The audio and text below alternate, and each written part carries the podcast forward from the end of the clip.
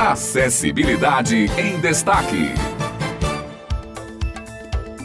Olá, bom dia para você que acompanha o Jornal Estadual. Bom dia, Josi Simão. Estamos aqui para o nosso último programa Acessibilidade em Destaque do ano, o seu encontro semanal com a inclusão social. E hoje comigo, Hanna Pachu. Bom dia, Hanna. Bom dia, Otto. Bom dia, ouvinte da Tabajara. E para o nosso último programa do ano, nós vamos falar sobre a Rede de Leitura Inclusiva da Paraíba, que você vai conhecer um pouco mais sobre o projeto na reportagem a seguir com Simone Elis.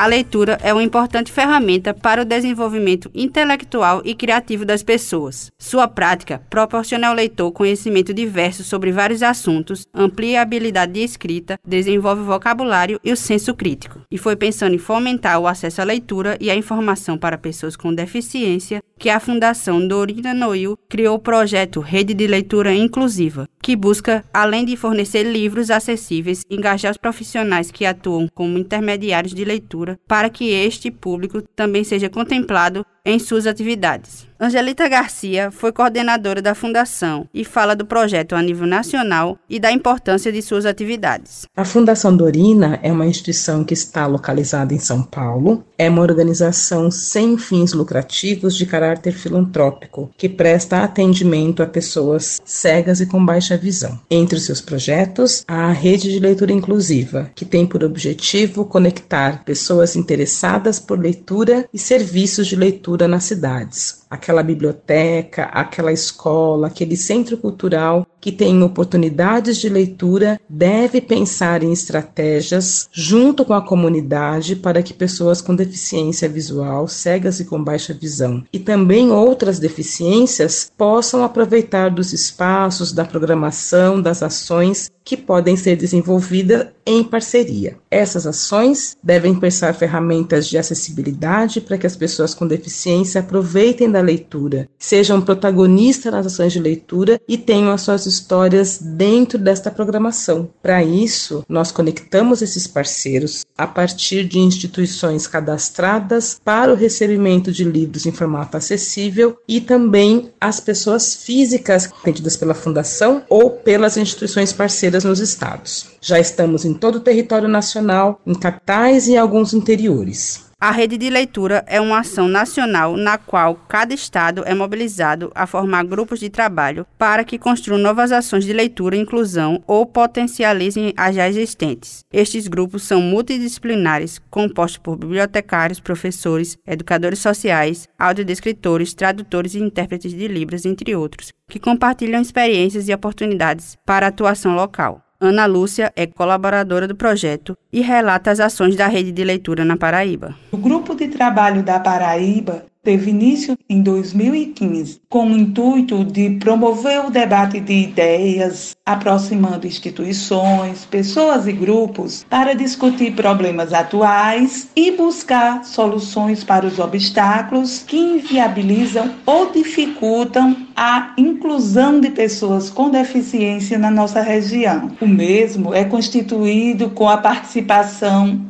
de parceiros voluntários da Universidade Federal da Paraíba, da Universidade Estadual da Paraíba, do Instituto dos Cegos de Campina Grande, da FUNAD, de professores da rede municipal de João Pessoa, de professores da rede estadual e da Web Rádio Hipermix. Se você tiver interesse em saber mais, basta entrar em contato através do WhatsApp 83 98814 8540. Leslie Pedro é cego, usufrui das ações do projeto e fala da importância da rede de leitura. A rede de leitura inclusiva vai para além de uma proposta de incentivo de leitura. É também alcançar os leitores com deficiência visual, seja cegos, baixa visão, monocular. Então esse projeto ele veio a calhar muito bem no sentido de fazer com que este público tenha mais informação, chegue ao conhecimento através da leitura. Ao longo destes quatro anos, eu, como pessoa com deficiência visual, tenho compondo este grupo, tenho contribuído para o desenvolvimento do trabalho aqui na Paraíba. Na oportunidade, quero parabenizar todo o grupo de trabalho da Paraíba, também a Fundação Dorina Noil, na pessoa da Angelita, que tem andado todo esse Brasil, né, apresentando o projeto e ajudando a realizá-lo da melhor forma possível.